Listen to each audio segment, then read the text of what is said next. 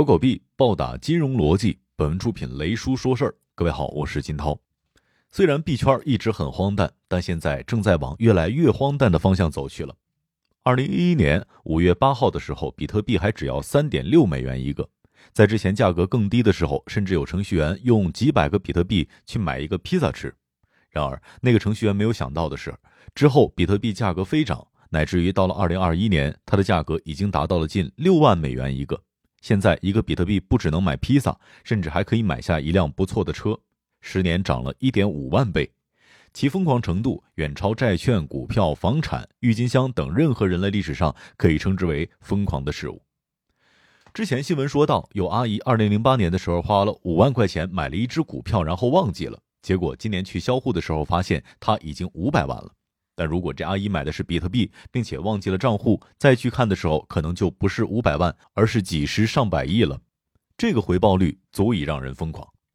即使有这么高的收益率，然而在很长一段时间里面，很多投资者还是对它嗤之以鼻，主要因为它没有锚点。炒房的人说，大城市房价疯涨背后折射的是国家经济高速发展，大城市土地资源稀缺，全中国人都想来北上广深，房价当然会永远涨。而炒币的有什么呢？炒股人说，股票背后都是有实打实的公司经营数据兜底的，背后是这些公司的经营状况。疫情期间，大家没法出门，只能在家打游戏，所以腾讯涨得好。确实，在有大公司宣布购买虚拟货币之前，比特币就是一个完全的零和游戏，它背后没有任何的价值挂靠，没有任何数据兜底，完全看多少新的资金能够进来。所以那个时候，币圈人用一个概念来解释比特币的暴涨：比特币是去中心化的，而且它有上限。去中心化就意味着比特币无法被监管、无法被追溯，所以它意味着自由，也就是各种黑钱的天堂。而有上限，则意味着它不会像美元那样无限的超发，不会因为各国政府疯狂印钱就通货膨胀。反正一共就是两千一百万个，买完就没有了。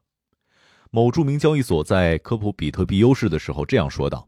他们觉得有上限和去中心化是区块链货币暴涨的关键，然后因为比特币的暴涨和成功，越来越多有着奇形怪状名字的虚拟货币开始进入到市场里。反正它没有监管，也没有门槛，人人都能发币，人人都能搞一个币出来玩玩。于是整个市场上的虚拟货币数以千计，其中就有了我们今天要说的主角——狗狗币和柴犬币。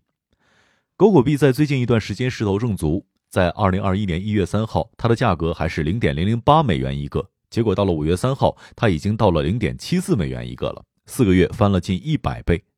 而且和早期比特币不同，那会儿根本没有人知道虚拟货币，但狗狗币根本就是在众目睽睽之下这么疯涨的。那么，这个狗狗币到底是何方神圣？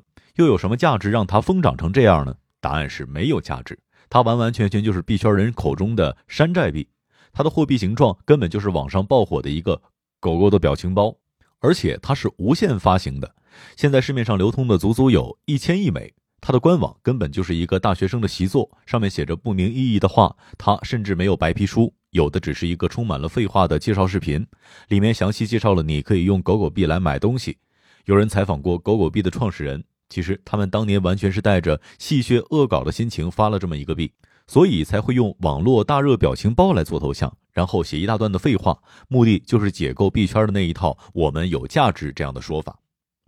二零一三年那个时候的互联网上有一个特别火爆的话题，一是此前寂寂无名的比特币突然迎来了一个价格急速上涨的周期，在很短的时间里面从几美元涨到了几十美元，让众人错愕不已；二是有一个柴犬表情包风靡全网，而这两个互联网热门在当年碰撞在了一块儿。在大家对数字货币几乎完全不了解的当时，针对比特币飞涨、各种山寨币涌现这一打破规律的事件，狗头表情包也在网友们的发文和评论里面满天飞。这个时候，身在 Adobe 悉尼市场部的营销专员杰克逊·帕尔默萌生了一个恶搞的想法，他决定把以狗头表情包来做一款数字货币，用以讽刺当时数字货币圈高涨的投机氛围。